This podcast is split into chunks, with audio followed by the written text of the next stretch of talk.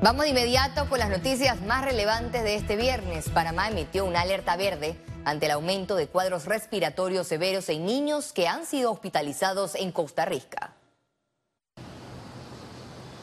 Esta alerta se decretó para vigilar un probable aumento de cuadros respiratorios en niños a causa de la circulación de este virus en la temporada lluviosa. Se ha habido pues eh, notado pues un aumento eh, en los casos de influenza y a partir de esta semana pues también hemos visto un aumento que se ha sostenido hasta la semana 39 que es la semana eh, que acaba de pasar eh, de los eh, virus debido al virus sincitial respiratorio. Piden prestar atención a los síntomas que presenta el niño y acudir al médico en forma oportuna. Si usted ve al niño que presenta síntomas o signos como es aumento de la frecuencia respiratoria, un tiraje que se le hunden pues, eh, las costillas, ¿verdad? Al respirar el niño, todos estos son síntomas de dificultad respiratoria que el niño no quiere comer, que el niño no quiere beber eh, sus alimentos, eh, si vomita todo lo que come, si presenta fiebre alta. La bronquiolitis es más frecuente en niños menores de dos años. El doctor Xavier Saez Llorens explicó que este virus no es un fenómeno aislado de Costa Rica, sino mundial. Ahora estamos en la temporada en que circula más el virus respiratorio sincicial en todos los países. Y lo otro es que em, hay, un, concepto que se llama deuda inmunológica.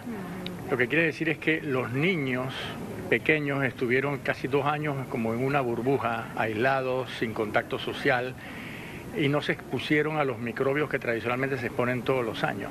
Las autoridades recomiendan a los padres de familia seguir ejecutando medidas de prevención y lavado de manos.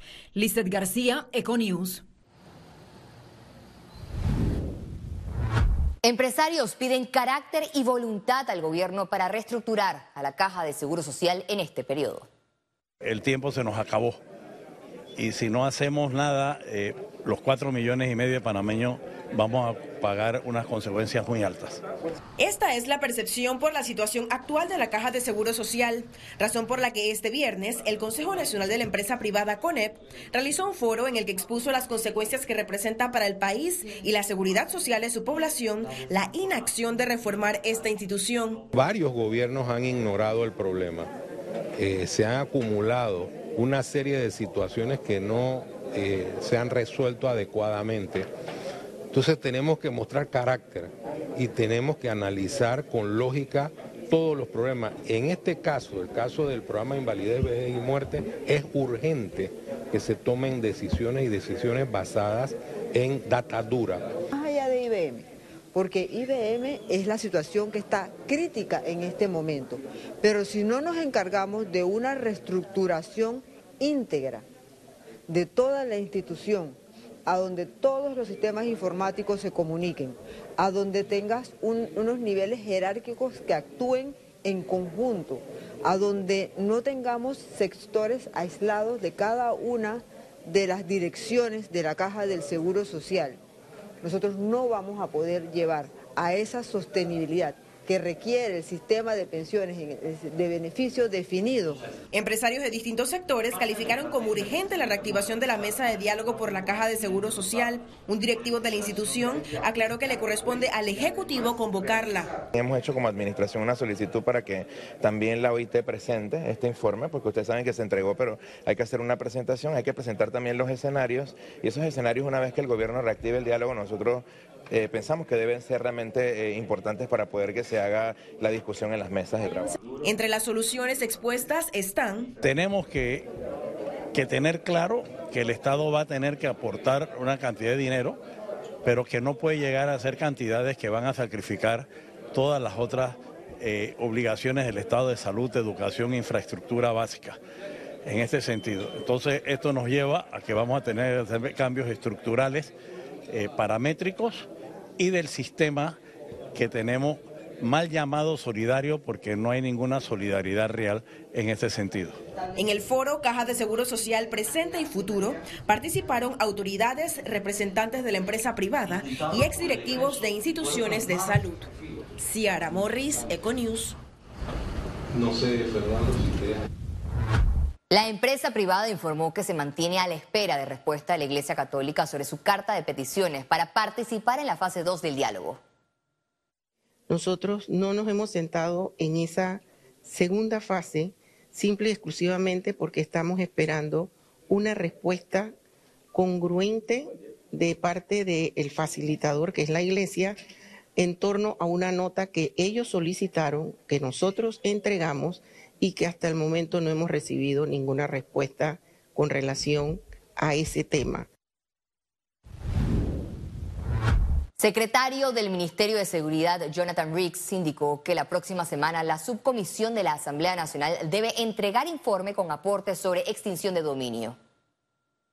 De tal forma que se pueda someter a el debate formal y en lo posible lograr ese primer debate que fomente la futura incorporación. Nosotros buscamos luchar y combatir la criminalidad con este mecanismo de persecución criminal, de tal forma que quienes se tienen que preocupar son los delincuentes. En los últimos asaltos se observa un patrón de inteligencia, advirtió el ex miembro de la Dirección de Investigación Judicial de la Policía Nacional, Julio Alonso. Vemos que hay un descuido también en no proteger su identidad. No tienen temor por las cámaras, pero sí tienen un planeamiento previo de inteligencia, seguimiento, ubicación, eh, determinan los FODAS, las debilidades, las amenazas, las oportunidades de los estamentos o de los organismos que están vigilando, precisamente porque hacen estudios de semanas, estudio del flujo, estudio de, la capacidad, estudio de si está armada o no la seguridad, si tienen el, reflejo de los linces, que es una gran herramienta que me extraña, pues que ellos, este, me imagino que ellos tienen ya algunos planes. Este viernes finalizó el segundo día de entrevistas de aspirantes a magistrados del Tribunal Electoral formular o adicionar. El Pleno de la Corte Suprema de Justicia fue incisivo al escudriñar y conocer las proyecciones de los juristas que sustentaron sus aspiraciones. En la sesión algunos analizaron las curules por cociente, medio cociente y residuo en el caso de los circuitos plurinominales. Hoy por hoy, cuando los vemos en vigencia, vemos que es como medio egoísta y mezquino. ¿Cómo puede ser posible que un candidato que saca más que otro no llega a la curul. Entre las propuestas de los candidatos está una verdadera participación de las mujeres a los cargos de elección popular, así como la aplicación del modelo de gestión del sistema penal acusatorio en la esfera electoral. La lucha de la mujer por los espacios ha sido una lucha que se ha visto en por lo menos lo que es la Corte por la cantidad de personal femenino. Uno de mis aportes iniciales sería impulsar pues que tengamos nuestro código de procedimiento penal. Mi formación es independiente, eh, estaría pues garantizando esa tranquilidad, esa imparcialidad y esa independencia que se requiere para ese cargo. Haríamos un trabajo muy fuerte sobre el tema del blanqueo de capital. Los abogados también criticaron la ausencia de mujeres en el Pleno del Tribunal Electoral. He dejado consignado hoy en la entrevista al Pleno de los magistrados en la Corte Suprema de Justicia eh, mi decisión de optar solo a la suplencia en consideración a que eh, una mujer debería ocupar e, e, ese puesto, pues eh, yo soy creyente de la paridad de género. Las entrevistas en búsqueda del perfil que reemplazará al actual presidente del Tribunal Electoral, Heriberto Araúz, continuarán el lunes. Félix Antonio Chávez, Economía. Economía. Aseguradoras anuncian incrementos en costo de pólizas de seguro, así lo dio a conocer la presidenta del Colegio Nacional de Productores de Seguros. La verdad que el aumento de autos en este momento sí se puede decir que es general, porque eh, en diferentes momentos una aseguradora sube, otra no, pero realmente la realidad, y, creo que por eso está en contexto este tema, es que sí prácticamente todas las aseguradoras han subido sus planes de daños a tercero principalmente.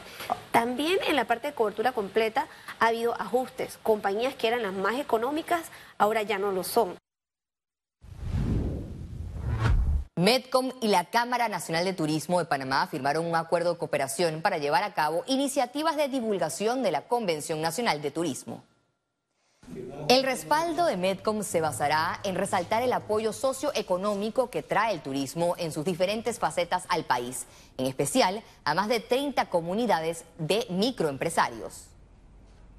Este acuerdo que se logra eh, para la Cámara Nacional de Turismo, para la industria del turismo, para todo el país es muy importante. Nuevamente le agradecemos enormemente a Metcon por la gran oportunidad. Para nosotros es importante poder apoyar a la Cámara Nacional de Turismo en, apoyarles, en divulgar, en, en ser partícipes de esta convención que es muy importante para el turismo. Panamá requiere generar empleo, Panamá requiere demostrar que tiene la capacidad de poder competir con, con otros países del área porque tenemos mejores activos, tenemos mejores recursos.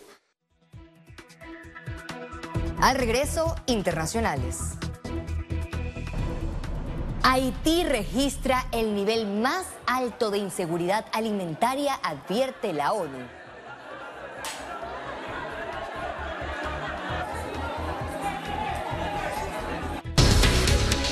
Eco News. En breve regresamos.